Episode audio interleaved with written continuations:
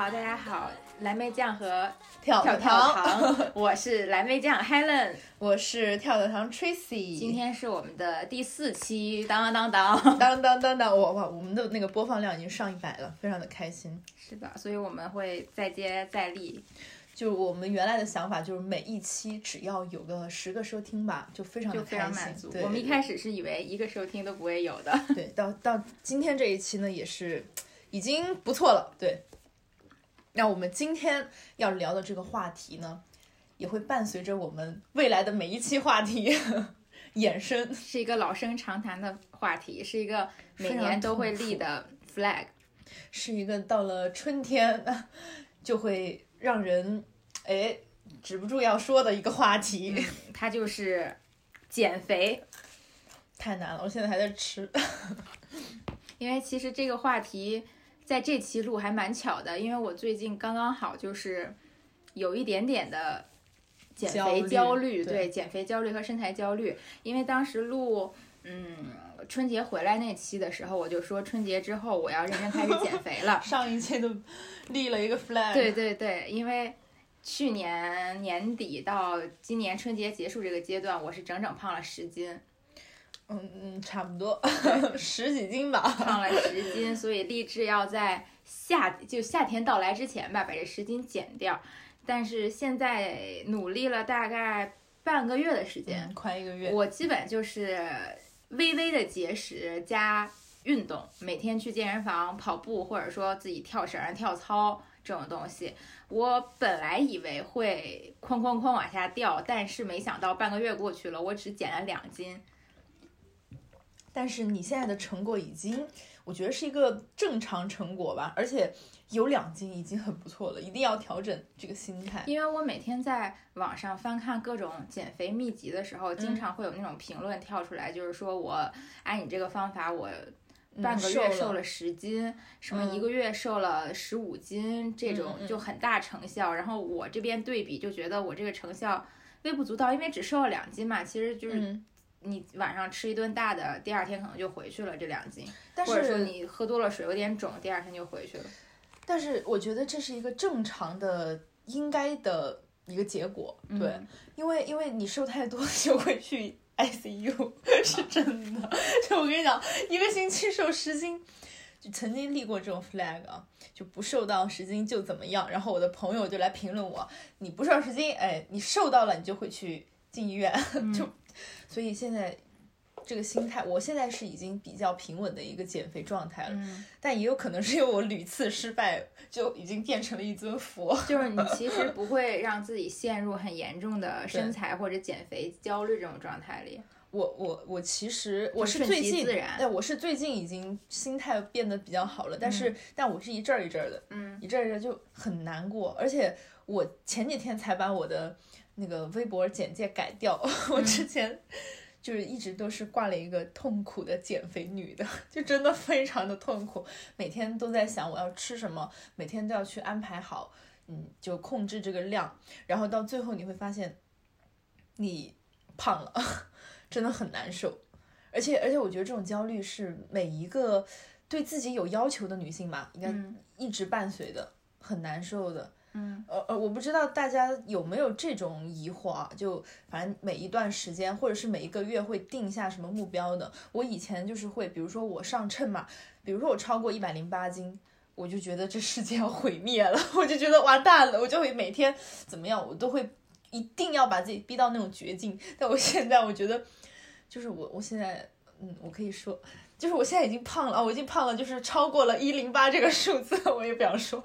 然后依然非常对，我我就是我就是平稳了。我觉得，嗯，这就是我，我我最近就会给自己这种加一些快乐因子吧，但但是也不能再胖了，就就可能到了一个数吧，但是会比以前的自己要宽容一点，就放过自己的感觉。但其实你现在的状态就其实还不错，就是不会有那种。暴饮暴食，因为你也会刻意的控制嘛，比如说吃吃一些低脂蛋糕呀，然后吃玉米啊，就是不太饿的时候，可能就尽量少进食，不少吃零食这些东西。是啊，可是我还是胖呀，就是看着就就是，你知道吗？我的状态就是，你看看着我你就不会觉得他是一个瘦的人。嗯，就这种状态，我觉得我我是还是会想要他更瘦一点的，对，但是也也是在刻意控制嘛。哎呀，很很难受，但是，哎。怎么怎么说呢？呃，这个这个状态咱们就是得调整嘛。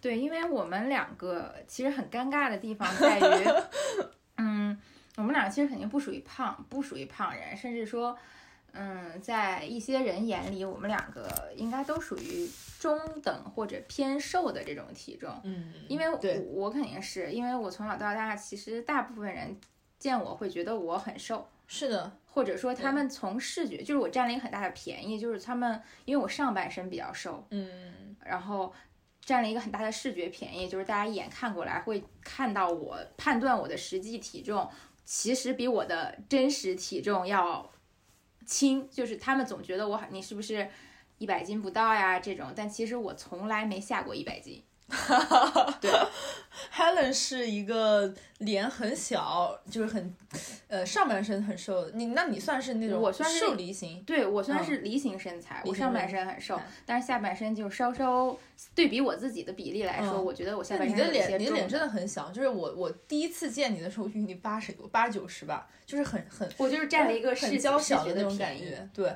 而且呃而且 Helen 她是那种五官也比较力挺嘛。对，所以就会感觉你就是一个瘦瘦的人，我我就是所有人看我，就是我在我一百斤的时候，就有人说我一百二，我现在可能我现在没到一百二，但是就是在就咱那个阈值里啊，然后别人也说我一百二，所以我我去，我现在已经服了，因为我觉得你你的类型其实就比较偏向于那个。Aespa 那个呃宁宁的那个，好多人说我像她。对对对，你的脸型和你的身形可能身材类型都比较接近他，就是其实并不胖，甚至说其实可能已经到很瘦了，但是由于就是脸型偏圆一点，对，然后上半身可能会稍微厚厚一点，然后这种会给人造成一种好像没有没有那么瘦的。那种错觉，我我是整体，我是所有的肉都是，比如说大腿内侧，然后手臂，然后我的脸上会堆肉，我是胖的很均匀，就是每一个部位，对，然后但我瘦的话，就是可能腰会细一点，然后腿腿稍微要细一点，那别的就是它是。较均匀，但是我别人你视觉上来看，一眼看到的就是你肥胖的脸，我的脸上就是肉很多，可可爱。一个一百三就是数字，就比如说我，如果说我真的到了一百二、一百一百一的时候，别人就会说你一百三，就是这种，很嗯比较吃亏。对，我小的时候是真的一直没有觉得我胖过，嗯，我小时候一直觉得我肯定是个瘦子。但是我不知道从什么时候开始，突然间，就是女生只要过百都是胖，就这个概念它不是很早就有的，应该是在近几年对才出现的。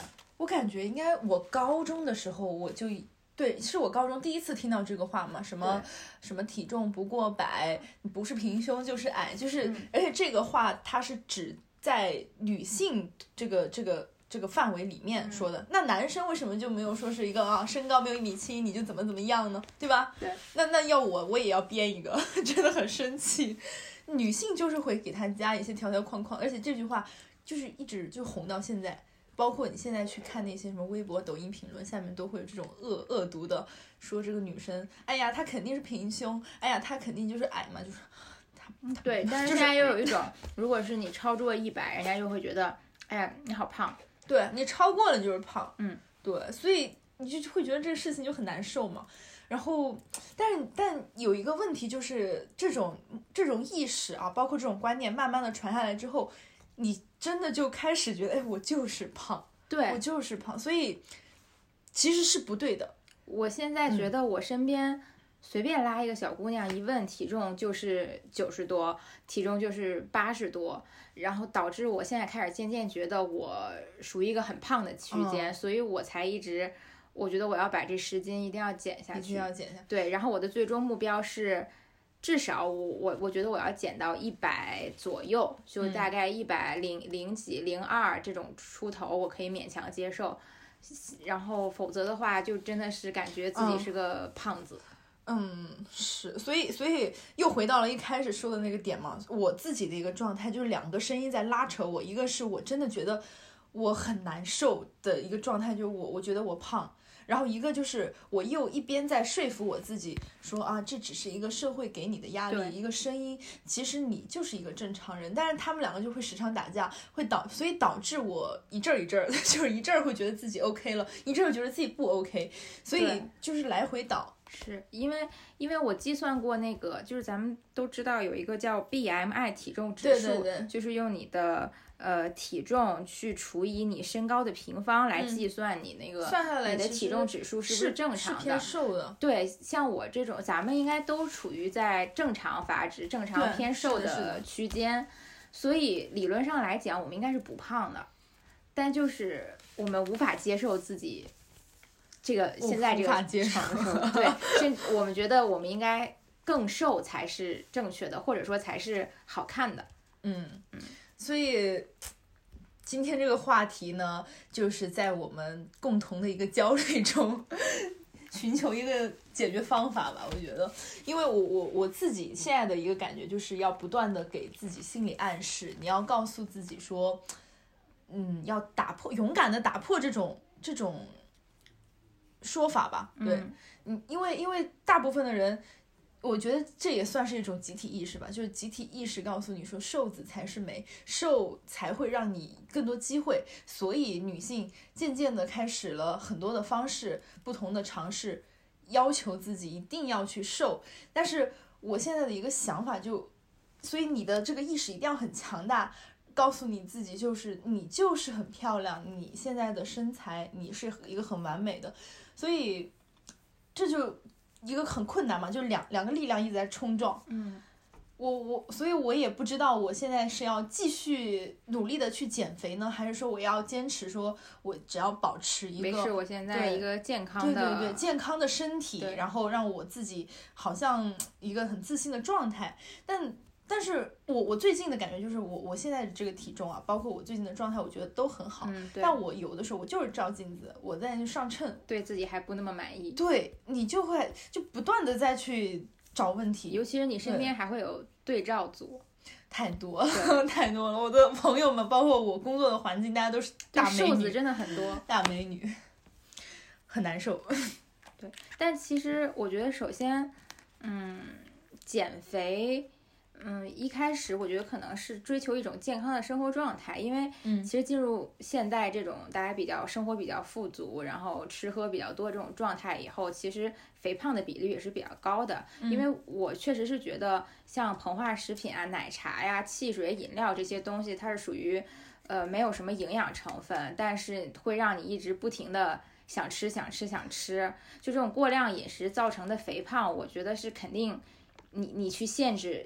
控制一下自己，去减掉这这部分欲望，我觉得是正确的。而且就我刚才提到的那个体重指数，我觉得大家可以都算一下。我觉得如果你是属于肥胖期。区间的，那我觉得你还是一定要减的，一定要对，一定要减到正常的区间，并不是说肥胖，那我就放任自己肥胖，用一些嗯，我肥胖我也很美这种借口来欺骗自己，我觉得不是的。如果如果你的阀值已经超过了正常体重的上限，你还是一定要减回来，或者说如果你有什么疾病，你可能需要你因为药物胖啊，或者因为一些身体的问题胖，你一定要去看医生，让自己回到一个正常值。那其实我觉得现在焦虑主要。嗯，受到身材焦虑困扰的主要是这部分。明明我已经处于正常值了，但我就是想要，我是不是想要更瘦？嗯，就是是这部分人群对最受最受这个问题的困扰。对，但其实刚刚 Helen 在说什么汽水啊啥的时候。我正在喝，但我们喝的是无糖无糖可乐。这个可乐上面写的是能量是零，脂肪也是零，碳水化合物也是零，所以对于我们来说就是没喝。一些欺骗行为，对，笑死了。哎，话题话题扭转回来，回到刚才那个。嗯，一个点，对的，就是要要分清楚你到底是小基数还是大基数，嗯，因为你大基数减肥，你其实更多的是为了健康，对，追求健康，对，这个其实不不算在我们今天要讨论的范围里面，因为我们，嗯，从我们自身情况出发嘛，就是我俩肯定是一个小基数，然后再根据我们自身的情况，因为其实我们要减肥，为什么要减肥？是因为我们是要追求美，但是这个美它又是谁来规定的？对，这个美丽就是一个非常玄乎的一个话题，它是社会强加的，它有一个一个命题，就每一个人他对美丽的定义它是不一样的。嗯嗯。但是现在的主流社会的审美其实就是白又瘦，对，可以参考一下。我觉得其实 其实不说不说白和幼吧，因为幼这点其实确实是艺人里面存在，不管是艺人还是网红，其实还是存在着比较幼的类型，也存在着很多成熟美艳嗯嗯风格的，对对对，风格还是比较多的。然后白呢，嗯，我觉得可能是中国对亚洲吧，亚洲。喜欢白多一点，但是在。呃，欧美就是大家很多人会美黑，其实现在我身边的小伙伴也有一些人就是就是去做美美黑，我觉得是在嗯，我觉得城市环境吧，就是你城市的那个等级就越往上走，其实它对于这个审美的包容度越高。对。所以现在其实我们身边也逐渐的出现了一些美黑，然后包括朋友们，大家都会去追求更多的多元化的身材。只是说我自己的感觉是在国内的这个情况下，可能是更多的人喜欢瘦瘦的啊，白白的那种女孩，乖乖一些的。对，就比如那个《单身即地狱》嘛，里面的那个第一个女嘉宾。那个申之燕，呃，对对，他整体的那个形象，我就感觉是比较符合亚洲，尤其是亚洲男性的审美，男性和长辈的审美。是的，就是很一出来就是纯纯的，然后白白的、瘦瘦的，就会给人一种很乖、很舒服、很文静的感觉。嗯，然后现在很多女孩吧，也会去往那个方向去走，因为因为我对于大部分人，包括我前段时间在那个。某书上面看到的笔记就是说，普通人变美思路，其实你更好去 copy 的一个点，或者你学习的就是知燕的那个类型。嗯，就是你他只要是你看身材，首先你一个他那样子的一个轮廓，就是瘦瘦的，然后你再把你的皮肤对，就是皮肤这方面质感提升起来，然后头发，就是我们先不谈脸的这个问题，你其实这些。弄好了之后，你戴上一个口罩，你远远一看，你就是一个大美女。对，所以就会有这种东西加给你之后，女性对自己的束缚就越来越多了。对，但是我觉得，就万一肤色和。呃，幼态这种还有一些，就是大家的差异会比较大。嗯，因为其实像你看这两年，我觉得猪猪还有张雨绮这种，其实也很受大家的认可和欢欢迎，性感热辣。对，但是我觉得瘦这一点其实是呃统一性最高的，因为即使是走一些。性感美艳风的，就是它可能相对来说你会觉得它三围比较突出丰满一点，但其实它整体的斤数还是非常非常瘦的，非常瘦。对。然后包括欧美的一些女星，然后就我们经常关注的那些，就是之前很火的那些维密的超模呀，其实她们就是走很瘦的身材那一块。没有胖的。胖子接不到广告，胖子胖子存活不了呀！哎呀哎呀，怎么办呀？对，所以我觉得就是大家追追求瘦已经到了一个极致的状态。甚至我那天在小红书看到一个非常吓人的东西，那个有一个 B 站的博主，他写的是，呃，他大概是一米六几，然后他只有三十六公斤，他在记录自己的减肥。日记，我当时看到这个惊呆了，然后我点开看评论，评论也都是那种，呃，你确定你还需要减肥吗？这种，我当时想，如果他是在哗众取宠或者吸引眼球的话，我觉得还好，但他如果真的是三十六公斤还要继续减的话，我真的觉得非常可怕。我我不理解，我不理解，我也不理解，太吓人了，就是这种意识其实已经在腐蚀了一些人的思维方式，对。所以，我我我自己的感觉就是，你要判断你自己到底是要追求哪一种东西。另外，就是你的身体舒不舒服。嗯，你要看，嗯，这个分情况。天呐，我还在吃，我还在吃。这个分情况，就是如果说你就是追求那种白又瘦，你追求一个美黑的一个身材，或者是你现在已经觉得，比如说我现在一百二，我一百一，我就已经很舒服了。那就 OK 了，就每个人找到自己舒服的状态，嗯，再去做一些努力。这个努力也许是减肥啊，也许是控制饮食，也许是运动，就每一个人的情况点对增肌或者塑形。对，就首先第一个问题就在于你要知道你想要的是什么样子的，而不是说一味的去啊，现在大家流行这个你就跟这个风，因为很多人好像就没有去想过这个事情。对我到底是怎么样？因为因为每一个方式它。它需要的步骤是不一样的，嗯，就比如我就喜欢那种非常非常瘦的，只有一个骨头的那种身形，嗯，那你其实就不吃酒就好了嘛，就就可以了。有我非常喜欢的一个博主啊，叫一只白，那他其实就是因为他自己他也表达过，他就是喜欢很瘦的那种体型。所以他这几年，因为我关注他很久了，他这几年他的身材也就跟他理想的是一样的，所以我觉得他就是一个很有脑子、有自己主见的想法的一个博主。嗯，那如果说你不喜欢这样的身材，你就想要练的那种，哎，前凸后翘的，那你就去追求嘛。对，但是很多人往往存在的问题就是，他不知道自己喜欢哪种，也不知道自己为什么要减肥。嗯，这个点当然也是我自己也在想的，我也也在想，我那那我。是喜欢什么样的身材？那什么样的身材适合我？这个事情要想很久，想很久。我觉得你刚才提到的，就是你说到博主的时候，但其实你发现我们刚才提到那些人都有个共同点，就是从演员到模特到博主，他们都有一个共同点，就是他们有出镜需求。嗯，他们是靠自己的，呃，我觉得可以说他们有一部分的，呃。收入来源是由于他们的长相、颜值和身材，是的，是的，是，这是他们工作的内容。对，所以其实正常人是不需要去把这个东西强加给自己的。对，我觉得首先就是你不要强行让自己去对标，呃，超模，不要让自己去对标艺人，不要让自己去对标那些网红博主，因为。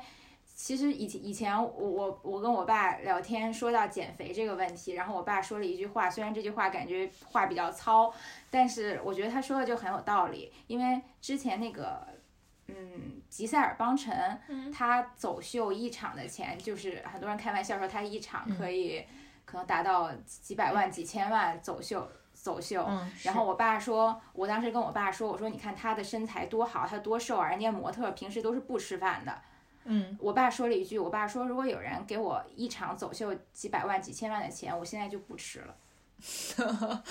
嗯，对，其实我觉得他说的是对的，因为我不靠这个吃饭。如果我对标吉塞尔邦辰的餐饮，我完全不吃了的话，那我可能明天就打倒在了我打工的岗位上，完蛋了，完蛋了。对，但是他不 需要，他日常的任务就是健身、不吃，或者说呃进行健康的饮食，然后再去走秀。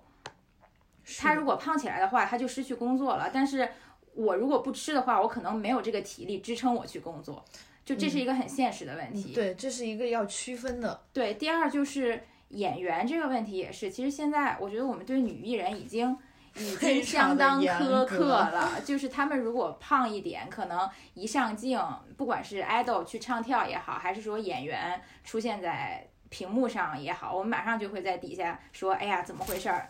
这个状态这么差，然后脸脸都胖了，像前一阵儿播那个《镜双城》，就是很多人在嘲笑李易峰那个脸都是圆的。嗯嗯，还有某二字男明星，他就是胖到被大家骂到，他发了一个声明。对他前两天在微博发了一个声明，就是让大 家不要再 不要再说了，还发了那种非常激烈的文字嘛。我当时看了之后，我还在想，哎呀，这些网友真是不理智。我说我去看一下他的图片，我一看，哎呀。但他被群他被 群嘲的还有一个点是，他现在在演的那个古装角色应该是一个翩翩少年郎。对他是一个男，就是男主哎，我的妈呀！就嗯，就是如果我是投资方，我真的我就会大气到就是直接。撤掉你的所有的那些东西，就是我们对女女艺人的要求太苛刻了。我们好像要求他们时刻保持很好的状态，但是我觉得男艺人就是走向了另一个极端。就是其实 我可以不随时随地用这么苛刻的标准去要求你，但是起码那你说我是个演员，好，那你要贴合角色，对吧？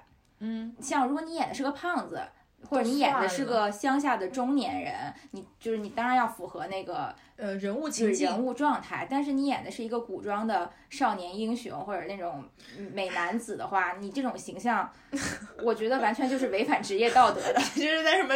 你想要试图颠覆大家的审美吗？就是嗯，真的有一点不太不太守艺德了。就是就是胖到这份工作，我觉得就是。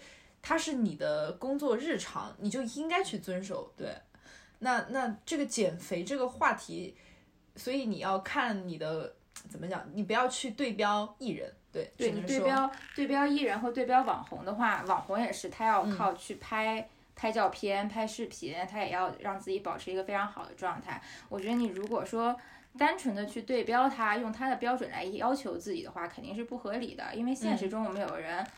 啊，九九六零零七工作非常辛苦，然后你再自己让自己一口不吃，或者说一一杯奶茶也不喝，一点一点甜食也不吃的话，你可能真的没有办法支撑下来。对，你可以，如果说你就是对自己比较严格嘛，那你能做到，那当然是好的。只是你嗯太给自己压力，反而你的身体负荷不了的。这个世界是要运转的嘛。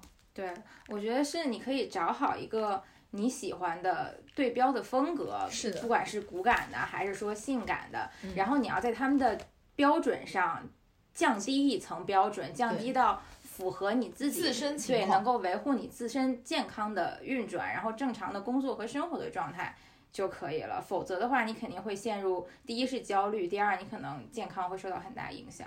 对。对，我我感觉我前段时间就是疯狂减肥，我当时，但我当时应该就是到一百二嘛，呃，就是过年过年前后吧那段时间，非常的焦虑，就整个人已经要颠磨了，然后真的是很快速的瘦到一百一，然后一百零几，不吃。不，我真的不吃，我就一口也不吃。但是他的情况就带来，就是我大姨妈直接出走。我我那一个月就是我两个月没有来姨妈，真的很夸张。然后后面就是调整了一下，就把自己运转到一个正常状况。但是它反弹的情况非常严重，嗯，就你你的情绪是起起伏伏的。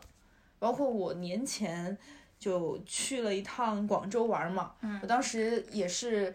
那个状态也是起起伏伏，整个人非常的低落，因为吃饭的事情，我真的会因为吃饭这个事儿一直陷入一个迷茫。就是我多吃了一口，我看到那个食物，我看到食物已经不是食物本身了，我会觉得它是，比如一颗草莓，它现在在我的面前，它是多少卡路里？然后它，它不是一个这个世界的一部分，它是很罪恶的。就是其实食物是非常美好的事情，嗯，所以很多观念上面一定要扭转。把自己调整到一个健康状态是最好的嘛？嗯，那应该每个减肥的人都经历过你刚才那种状态，就是疯狂计算卡路里。对，那现在现在就是我我也不算了，我就差不多预估，因为你你其实已经知道你大概什么时候要到饱，然后你就慢慢的就告诉自己不要再吃了，不要再吃了，真的不要再吃，你再吃你真的就就要没了，就那种一定要克制住。我觉得只要那个时候停掉。哦，咱们就赢了。呃，包括包括，我不是经常看一直白吗？他发的视频里面，他也会告诉自己说，你在吃的时候，你真的想明白，你真的是饿吗？还是说你就贪那一口？你其实你就过三分钟，你就冷静下来了，因为你其实算是一个习惯性进食，是因为你的手是你的手想吃，还是你嘴巴想吃？不是你真正的大脑需要的，或者你身体胃。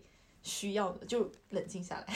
但是我的问题，我真的觉得我是，就是嘴巴 寂寞，嗯，因为我其实没有感觉到，没真的很少有感觉到饿的时候，因为像我们这代人就也不会缺吃，就是我们到点儿只要对到点儿只要想吃就会吃，而且我小时候我妈妈其实是在。呃，全职照顾我嘛，因为有些小孩可能是那种下学回家了，然后爸妈都还在上班，他也没得吃，他自己小也不会开火，他会饿肚子，饿着等着爸妈回来。我从来没有，我从小到大都是那种，只要我到吃饭点儿了，我妈妈都会把饭菜给我准备好，所以我不知道饿。好好。对，所以我我没有受过饿。嗯。但我的问题就在于，我如果不吃点什么东西，其实我整个人就很难受。啊。我明白了，哎，但你这种其实有一个很好的解决方法，因为我其实也看了很多的各大博主的视频，还有包括是帖子总结。就你这个方法，如果你只是嘴巴感觉到饿的话，你其实去刷个牙，或者是你去买一些无糖薄荷糖，就是你你只需要受到一个口腔刺激，嚼口香糖，对，会把腮帮子嚼大。对，你就是就是它其实是满足一些你的口欲需求，嗯，就。然后你就不会再想吃了，所以我在公司放了一把牙刷，我特别想，就我只要是思考结论得出，大脑反应告诉你是嘴巴饿了，我们就去刷个牙，或者是吃点那种刺激的凉的东西，你就再再不济你去抽根爆珠嘛，就是就是说你真的就不饿了，就就控制下来了。现在的情况就是吃饭。把速度慢下来，就这是我最对我自己的要求，就慢慢的慢慢吃，然后每吃一口就享受这个食物带给我的美好，然后去回味它啊，好香呀，然后然后去感受它的快乐。我觉得这这样子会让我心情平静很多，而不是说呃就是在那里想它是多少卡路里。包括我现在吃饭，我自己在公司吃饭，我已经。不再看视频了，我就是慢慢的去体会那个食物。我觉得我跟他交流的时间还蛮少的，就是这种感觉。是的，是有这种理论，就是说你其实如果在看视频的话，你会吃的更多，因为你是一边看，你这个视频没看完，你可能会一直往嘴里扒拉，一直往嘴里扒拉，就会越吃越多，而且你也没有好好去细嚼慢咽这个食物。而且而且从小到大啊，我我也不知道，就别人或者你们。家里面的人啊，会不会要求你就吃饭的时候你不能干嘛干嘛？因为我小时候家教还挺严的。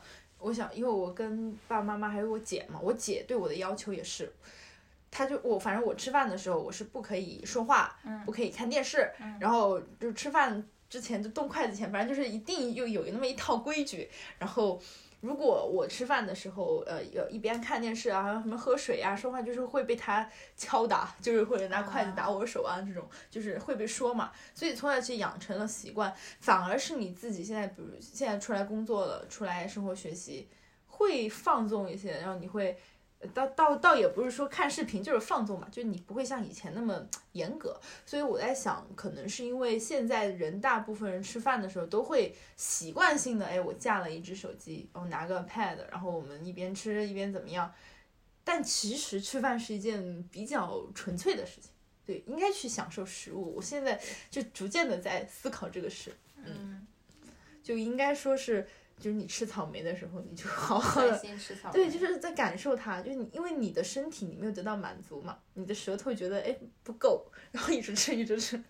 对因为吃水果或者吃零食都缺点，就你看电视，为什么一般看电视搭配吃零食？就是你会进行一种不自觉的进食。对，它变成了一个习惯嘛，所以也也有人讲，就是你在床上的时候。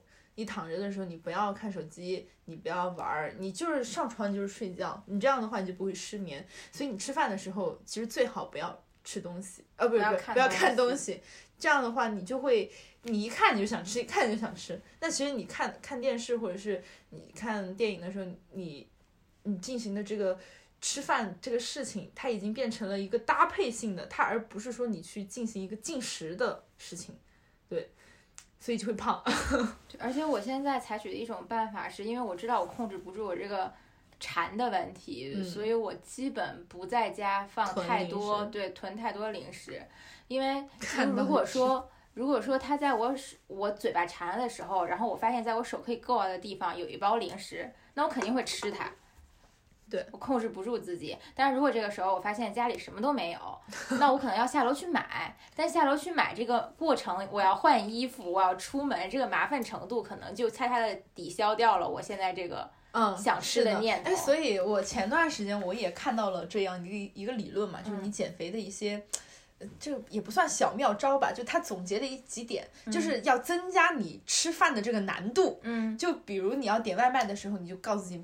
不能点，就下楼楼下有家米粉，我就是要亲自下楼去买，所以你就会增大这个动作，之后你吃饭的这个困难程度变大了，你你你嗯越能瘦，对，所以我现在就听了他这一套，我现在每天都坚持下楼去。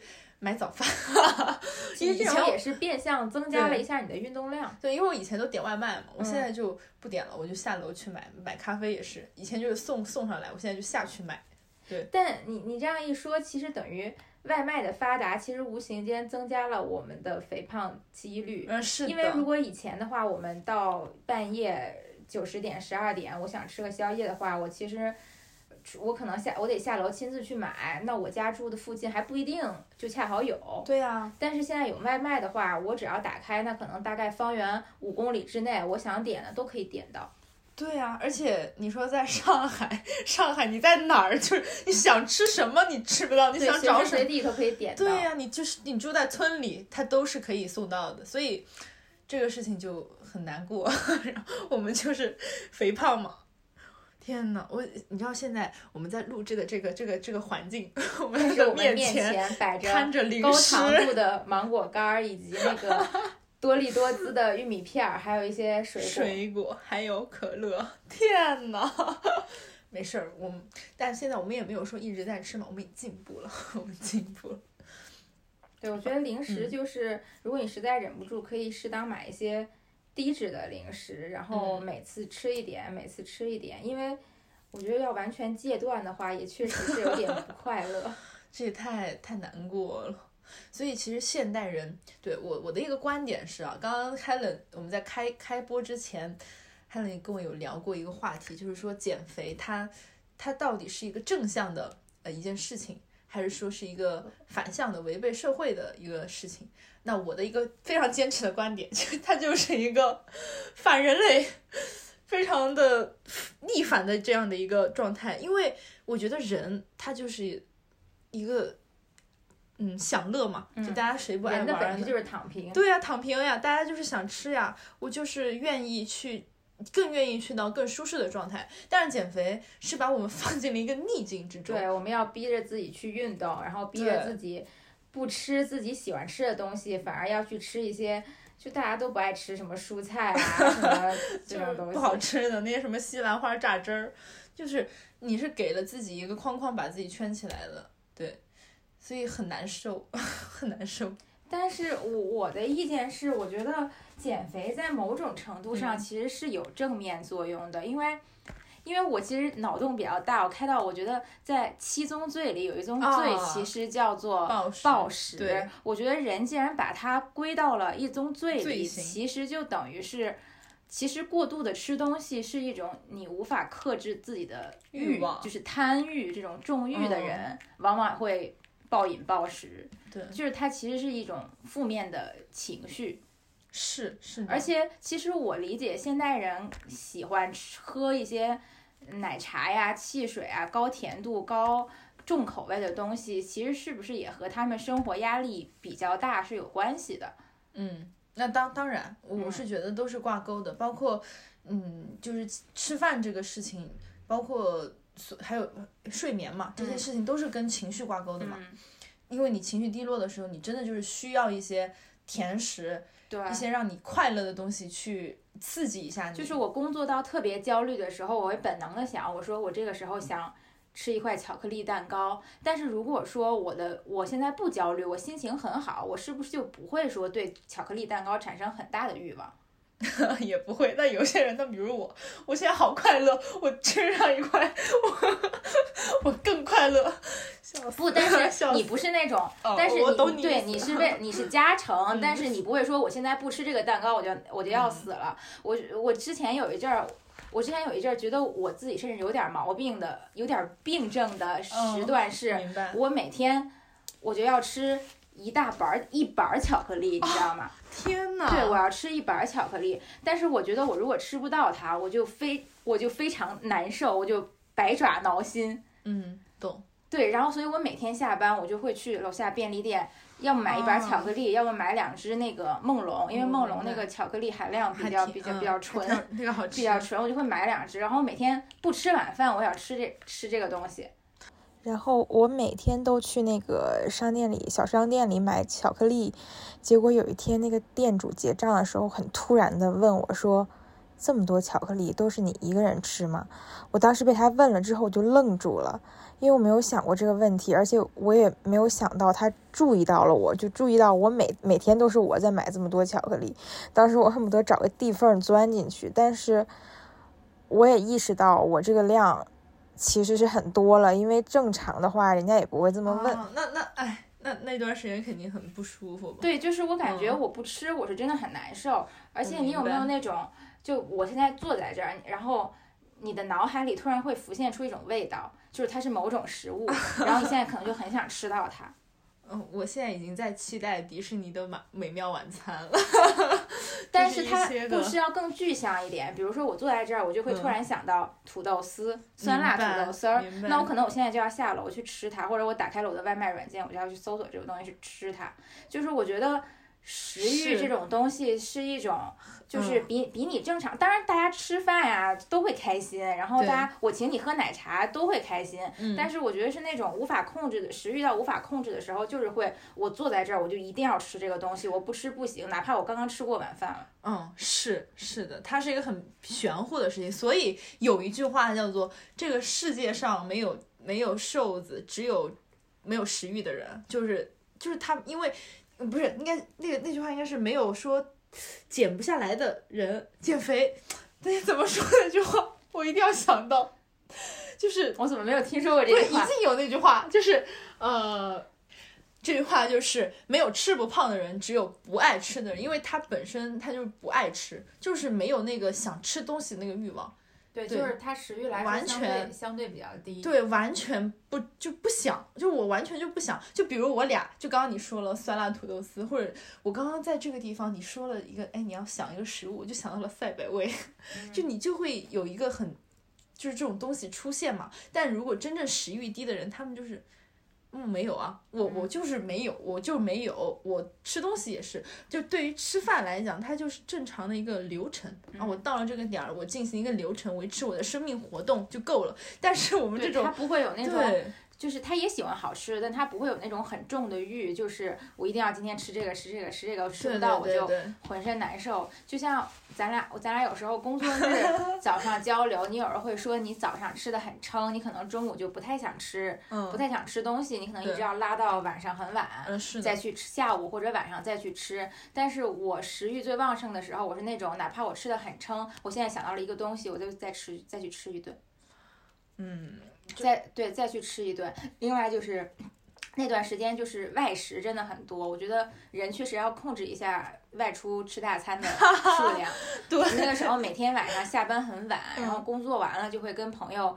因为工作完了很累，就觉得一定要吃一顿火锅。你我真的上一个项目吃了不知道一百顿对，就要和朋友去 半夜半夜就吃海底捞嘛，然后不那么晚的话可能会吃虾对川菜啊、炒菜啊，还吃过什么东北菜，然后那种烧烤这种串串这种重口味的东西。而且我是那种吃七八分饱不可能的，我一定会吃到吃到饱，撑的走。我也是，就是撑到就是我要解开我的裤腰带，因为你会觉得说我都来。这里吃了我干嘛不好好吃啊！我的天呐！然后后面我就是看了，也是看了白白的视频嘛，他就一直在说，他去跟朋友聚餐，他就是非常坦诚的说，我最近在减肥，我我就是。他然后他就说，我今天就是把呃这一顿每一个菜品我都浅尝了一口。我的天呐，真的有这种人，真的很好，超牛！我当时觉得天呐，这就是咱们就跟人家的区别。所以我们明天能做到每个菜都浅尝。不会，明天我会大吃。明天我们还是会依旧去哎吃掉。我们稍微控制一下，就是吃到八分，我们就八分九分吧，就八点五分 停下来，慢慢的、缓慢的进行一个。告诉自己吃饭就是美好的，然后我现在已经有点饱了。对，所以我我我回到刚才我那个观点，我觉得减肥有一部分正面价值是，它可能会让你意识到你现在是处于一种不正常的状态，就是你过度。重就是重食物的欲望太重，也是一种非正常的状态。那有可能你觉得它是什么？你是它是工作压力造成的，那可能你就要想办法调整一下你的压力。嗯，然后如果它是你，比如说你因为感情啊，或者因为什么东西焦虑、心情心情不好造成的，你可能就要调整自己的这个心理状态。如果说你纯粹就是。就是吃的欲望太重了，我觉得适当的克制一下，因为本身这些奶茶和膨化食品这些东西，确实它跟你的健康也也是违背的。嗯，对，是你这一点我是很认同的。我我是觉得说食物吧，你不能赋予它太多的意义，嗯，因为因为其实我们两个说了这么多点，你会发现一直在讲的东西都是食物，它是跟不同的事情挂在一起的，而真正的美好的食物吧，就或者食物它单纯的那一面，它就仅仅只是呃维持一些我们的生命活动，然后你去感受它在这个世界上，它是一个就是单纯的很很好的一件一个东西。所以反而人类给它太多的一些情绪在里面了。就你比如说，你看到草莓，啊，又是草莓，草莓在我的面前，所以我就老它拿它做素材。你看到芒果，你看到一只虾，你你想到联想到不同的事物，它是赋予了人为的一些意义和精神在里面的，这样是很奇怪的。所以现在就我自己的感觉就是，我会稍微的把它们剥离出来，我会觉得。它就是它本身，这样的话，对于我去吃饭来讲，或者我去减肥来说，都是有帮助的。嗯，你你身边有没有暴食过的朋友，或者是你自己有没有过暴食的情况？我身边朋友倒还没有，我身边其实，我觉得我身边比较好的状况是我身边很少有那种过于身材焦虑的朋友，反而是咱自己 进入一个漩涡。我工作之后可能接触了太多。就是身身身材好，然后外貌好的，嗯，因为在行业内这个比较普遍，然后接触了太多他们，然后再加上我自己对社交媒体上关注的这些东西也比较倾向于这些帅哥美女，对，反而影响到了我自己的状态。状态。因为我朋友其实一般都是当我陷入这个焦虑的时候来安慰我的角色。哦，这样。对，但是我自己暴食，我真的就是我狂吃巧克力。巧克力就是我我的挚爱是两种东西，巧克力和冰激凌。嗯，我在焦虑的时候，我就是狂吃，就是我可以停掉一切正切正正常的饭菜，我不想吃那些东西，我只想吃巧克力和冰激凌。明白。对，所以它就是一种不正常的状态。如果说如果说我暴食的是正常的饭菜，我觉得还好点，起码他们是对吧？是健康的饮食，也不健康。因为因为是这样，因为我是。我有朋友啊，还不止一个朋友是暴食症，而且我跟他们的关系都非常好啊，不知道他们会不会听到啊？就是非常好的朋友，他们暴非常的严重，甚至之前有写过一个剧本，然后有有有专门塑造过这样一个人物原型嘛。啊，包括第一次听到这个暴食症这个事情的时候，大学的时候老师在说，然后我那个时候其实没有什么太大的感觉，但是后面跟好朋友。我们算是有一段时间吧，天天玩在玩在一块儿。然后我那个时候的情绪，我是另外一个方面的焦虑。嗯。然后他呢是完全体现在食物上面。后面我就陪陪他，我我也不能算陪他过了那段时间吧，我只能说是跟他一起。对，不，我是跟他一起陷在了那个情绪里，然后你也开始暴食。对，是的，我跟他一起。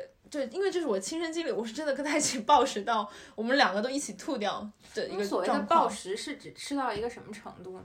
没有一个固定的程度，就是你能，他是这样的，就就比如说今天去超市，我是真的全程是跟他一起，我才完完全全知道了这么一个流程的，就去超市然后买买下就就比如说零食嘛，就巧克力、饼干，然后一些个膨化食品，然后。就各种各样的你能想到的一些西梅干儿呀，什么小呃小东西啊，芒果干啥的，然后什么牛奶，呃，就是干的湿的就全部一起。然后到那一天晚上，因为我们约好了就是一起要去图书馆嘛，然后中间有一个饭点儿，然后我说好，然后我说等会儿去找你。结果我回去找他的时候，就就发现他在洗手间，我就看到他的那个零食袋儿已经就是要见底了嘛。我当时就很全部吗？还是全部？就是刚刚那全部，而且基本上这么爆发一次的话，就是吃掉个两三百块钱的零食，真的，一次性，一次性。我是真的看到了这一切，我就不相信，我当时都惊了。然后我我当时因为他在洗手间嘛，我我就敲他的门，他就说稍等他一下，然后听到冲水的声音，我听到冲水的声音，我倒是没有听到那个呕的，但是他出来之后，我是看到他临时见底了，所以我就问了他一句，我我那个时候都还不是说相信是他吃的，我说，呃我我说那个我说我想吃刚刚你那个巧克力饼干，然后我说我要我说我想拿一个，然后后面他就告诉我，他说他说我已经吃完，就是啊就是真的我那个时候就惊呆了，我我我惊呆了，他就。然后我我我就整个人立在那个地方，就像我现在一样支支吾吾的。然后他就说，嗯，没没关系。他说我们就走吧，怎么样？后面后面是很后面了。他就告诉我，其实他的这个情况已经很久很久了，就会在宿舍。间歇性的吗？还是说每天都这样？不不不，一段一段时间的。呃，我还有另外一个好朋友也是，嗯，差不多一个情况嘛。就每个人他们暴食的点不一样。但他们造成暴食的原因是什么呢？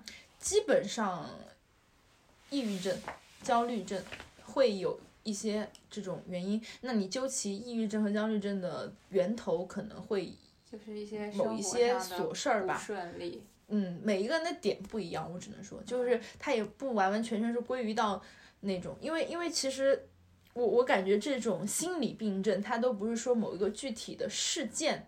它不能具体到很多琐事堆在一起，对对，然后让你的促成一个爆发点，对，其实就是压死骆驼的最后一根稻草。然后它是断断续续的，包括呃还有吃蛋糕嘛，我也有朋友一吃蛋糕一直吃，然后可能你然后再喝一些东西，然后就帮助你比较好吐出来，对。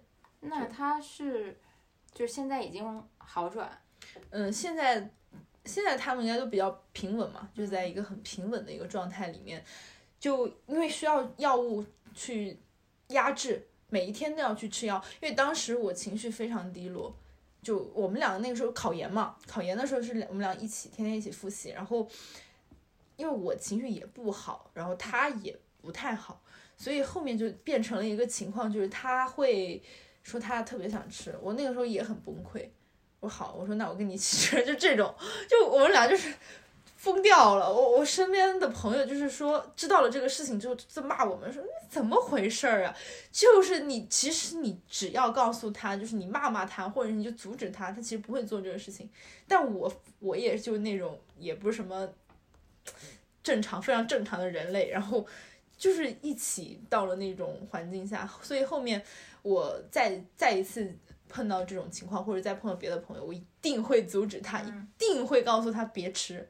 真的，一口都不要吃，别碰。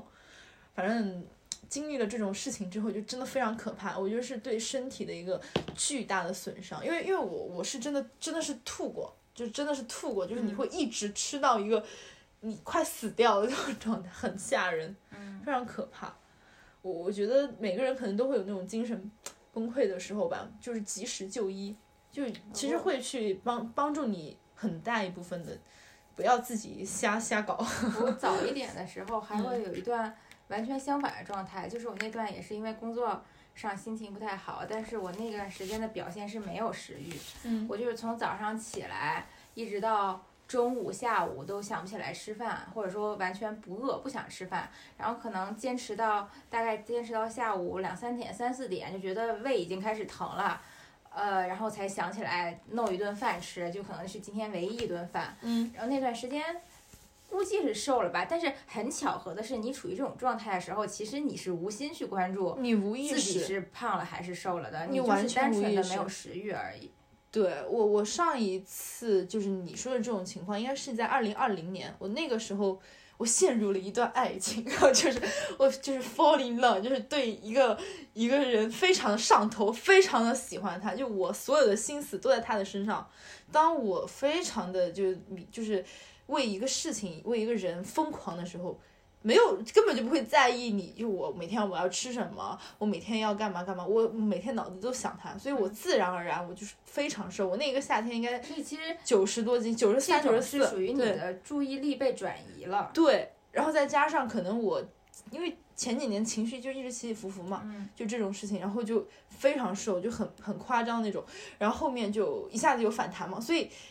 哎呀，这个事情就是你没有办法那个，我我反而会觉得你刻意的去做某一件事情，你真的 刻意的做不到结果。对，但是这样反情绪起伏大，然后体重反反复复，其实也不健康，是一个健康的状态。对健康的状态其实就应该是稳定在一定的稳定值上面。对，其实这么多年，呃，除了像这样子的一个情况，其实就我我自己的体重就就趋于一个就是一百到一百一。那我现在已经超过一百一，我一百一十多嘛，然后就。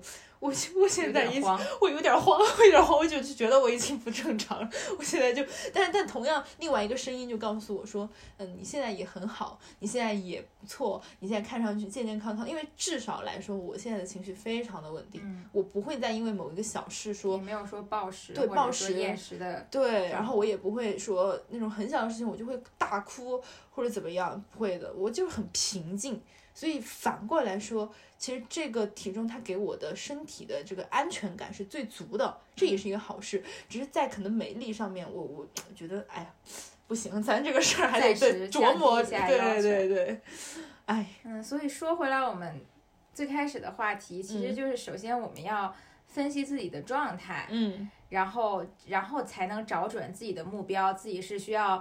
嗯，先控制一下食欲啊，还是说自己现在是要减重啊，还是说自己现在是要保证自己一个健康的生活的状态啊？对对对，就有可能你你的重点放的不同，你选择的方法也完全不同。有 可能你现在的重点，你一直以为自己是胖了，但其实你现在的重点应该放在你的情绪和你的生活问题上，而不是只放在减肥问题上。是的，是的。如果你现在的情绪是非常不稳定，或者是你你在什么感情？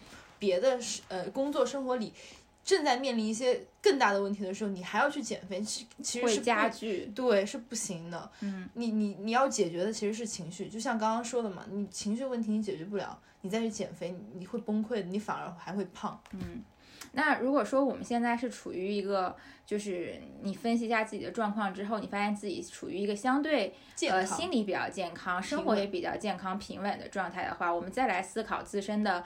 体型和体重，那如果你觉得自己是处于需要减肥的状态，或者你觉得自己需要向自己想要的身体形状进发的话，你也需要。制定不同对，先给自己制定一个你的方向和目标。那比如说像我这种，我属于我属于很标准的小基数减肥。对，就我我看网上是有说，像处于我这个一百大概一百到一百一十多区间的减肥，其实是最难减的一个区间。是的，嗯，超难减。对，而且其实我的目标是那种，嗯，我我是不喜欢那种完全。干瘦的类型，我是希望有一些就是对有一些曲线和肌肉肌肉线条的，但是整个人呈现的形状是比较修长的，不是那种呃健美健身健美教练那种敦实的肌肉。嗯，对，所以所以我现在就会陷入一个很很纠结的状况，是我究竟是该重点放在吃上，还是重点放在练上？因为有截然不同的观点，是一种观点，我看到的是说，你小基数减肥，你就是要先饿，饿到你饿到你满意的那个体重开始，你再去做一些塑形训练。嗯，然后也有一种就是，那你要搭配着来，你要吃够，你要吃够你的基础代谢，同时你再搭配一些运动。说你吃好了，吃够了，反而才能瘦。也有一种就是这种理论，所以我现在就处于一种，我也不知道我该相信谁，但是我的体重就是没动。我是我自己的感觉是你得去试我，因为因为你不知道，因为发表这两种言论的人，他都是其实都有成功案例，肯定对。首先说这两种话的人，肯定都是因为他们做了他们自己这个方式，他们成功了，所以他这么去教别人。但是他这么教别人的情况呢，就你跟他的情况肯定也不一样。嗯，对。而且而且你刚刚说的，比如你一个星期只瘦了两斤，我觉得已经很 OK 了，就这是一个成功案例。嗯，你瘦了，它就是好事儿。你千万不要觉得你只瘦了两斤，它就是不正常的。你你已经你已经瘦了两斤，就是没有达到我的预期。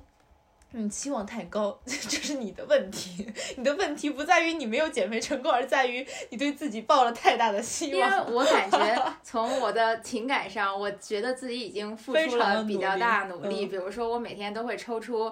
呃，一一一到一个半小时去去健身去跑步，天，对，然后能能走就走。我以前是其实是很习惯出门打车或者什么，我现在改能走能骑车，我都尽量逼迫自己走一段。嗯，对，来增加这个运动量。另外就是在吃上面，就虽然中间也有就是约朋友吃一顿大的，但是一般吃完这顿，一个是我控制不会让自己吃太多，另外一个就是可能第二天我整天就只吃一点点东西。嗯，明白。但是。你你是有成果的呀，你你你会回想这些事情的时候，我觉得你应该多注重于，比如说你最近，比如你皮肤变得更好了，然后你整体状态，哎，你是在一个健康循环中的，而不应该是，往往就是你你现在就是太关注你那个结果了，我告诉你，因为我现在真的我就是那种开始。沉迷于每天要上上秤，不要不要不要！我跟你讲，体重秤这个东西，我甚至已经开始怀疑我的体重秤是不是准确了。换一个，就是现在其实我没瘦的原因是因为要换一个。我正打算买买一桶那个矿泉水，就是用那个来 测我这个斤斤数是不是准的，就是整个人已经魔怔了。嗯，我觉得上秤这个事儿，你一个星期上去一次，嗯，因为你每天其实意义不大，真的意义不大。就是冷静，因为好像就是说，你每天哪怕多喝了点水，第二天有点肿，可能你那个激素波动就小基数，小基数它更多的是水肿，水肿的变化，你你就喝两杯咖啡，其实就下去了的一个是一个道理的。我现在真的心心态好平和呀！我也觉得，你就保持这种心态下去。对对对，所以所以，我我对我现在非常满意的一个点就是我情绪稳定，是我人生最稳定的一段时间。稳定快乐，然后对稳定的快乐，你就可以就接受自己这个状态就好了。你你要就是碰到大事的时候，你不要太太波动。你碰到困难，你就去就去那个叫什么接受它吧，不是接受。解决它，然后你碰到特别开心的事情，你也就波澜不惊的去，哎，享受它。我我现在的整体就是调整这种状态，我觉得以后也要保持住，因为我之前真的是一个非常非常非常容易受到外界或者是那种小事儿影响的，嗯，就真的我比如朋友朋友特别开心或者朋友特别难过，都会影响到我一整天的心情。我就是跟人家就是比如我。比如我发小，比如我闺蜜，她们谈个恋爱啊，分个手，我就是那种抱在她旁边哭的人，我真的真的很好笑。这种画面，就她都没什么事儿，我在那儿哭，我觉得好难受呀，为什么呀？然后现在就哎冷静下来。所以其实，嗯，我我自己的一个要求吧，就就是只要让我在一个稳定情绪里面的体重，我觉得是就是好事嘛。嗯。所以，但我也不太确定啊，未来我可能又开始就是说 陷入下一轮减肥，下一轮。哦，但最近就是可能这一波过去了，就又开始了，就是要努力努力一下，因为夏天毕竟要到了。我现在还是希望自己能瘦十斤，而且希望，而我我觉得，因为其实说局部瘦是一个伪概念嘛，不会的，对对对。所以我觉得，为了让我的下半身也更瘦一些，我还是要整体。瘦下去，因为我一直觉得我的腿比较粗。我我没事儿，你看我，咱就是一全身都是，全身都胖，全身都胖。我我特别的感谢我一个朋友，然后他他是，呃，我大学的时候，他他那个时候一百二嘛，但他现在体重也比较稳定了，他应该也是现在是在一百一一百零几嘛。嗯。他当时一百二的时候。他整个人就表现出非常阳光自信，特别的可爱。然后我们夏天的时候，我就是那种会觉得说，大胆的穿自己对我我我膀子粗的时候，我就会觉得说。比如我那个对，比方说我那个时候一百零几，我都会觉得我好像很胖，然后所以这个衣服我不能穿。对我去年也是，我会陷入这种困境，觉得自己没有前几年瘦了。然后我之前买的那些小吊带还有露腰的衣服，我都没有敢不敢穿。我我反正我那个朋友他就是，就你能想，反正就是非常标准的，一六五一百二，然后就是膀子就是可能一点。嗯，我不能说它粗吧，就可能在现在对现在这个审美之下，它可能是比较丰满的，非常自信的穿着那种露腰吊带啊，然后那种很辣的热裤，然后出去。我当时就去，天呐，他身上呈现出来的自信非常感染我。他就会告诉我，一直告诉我说，你就是你现在很瘦啊，你现在就很正常啊。然后他从来也不觉得我就是一个很胖的人，所以他很阳光、很漂亮。他甚至就是比身边的更瘦的朋友，我觉得更好看。我是觉得我缺乏这种自信，或者说缺乏这种气质。对，所以这也是我们要去寻找的吧。我觉得减肥的意义还有一个点就是你需要对变得对自信，你你需要去找到这一个点。那如果说你现在比如你就已经到了一百二三或者一百三四，你甚至更多，但你呈现出来是一个阳光的、漂亮的、自信的状态，那也是 OK 的，你就不不需要减。我我是觉得要得到一个你自己觉得过得去的，对。想起了菊姐，还有辣目洋子那块，真的好好漂亮。对，就是杨紫就是很漂亮，你就会觉得天哪，就为什么那个肉在人家身上就是好看？组合三 Sunny 哦，Shiny 哦，对，Cindy 对 Cindy，我觉得她也很会，她很会拍，很会。对，做那个造型，对她呈现出来的她的笑容也非常的感染人，你就会觉得哇，就不自觉的羡慕这种状态。所以吧，你说减肥这事儿吧，它就玄乎呀，哎呀，就是要找那个状态嘛，最终还是回归到你自己满意的那个点。嗯嗯，哎呀，不管怎么讲，我觉得希望我们夏天都能都能瘦下来。就是希望我们。不是不一定都能瘦下来吧，但我觉得都找到找到展现自己最美的状态。嗯嗯，找找到那个状态。那我们今天其实其实感觉到这里差不多了，因为我们也分享了很多有的没的减肥经验 啊，也不能说经验吧，就可能我们说的都是一些我们看到过的，或者说朋友啊和自己实践过的一些理论，它不一定是对的，因为我觉得现在到目前为止也没有任何一个。健身教练或者说网上的健身大师能够说自己的理论完全是 正确的，然后是什么人用都准的，我觉得没有人能够达到这种程度。对你只能说是你去找到一个跟你自身情况相相契合的，然后让你能在健康的情况下，想说瘦下来也好，或者说去塑形，去获得更好的身材曲线，找到你自己趋同的那个审美方向就 OK 了。然后希望。大家都越来越美，越来越自信，越来越稳定。那我们今天就到这里啦，我们下期再见，拜拜。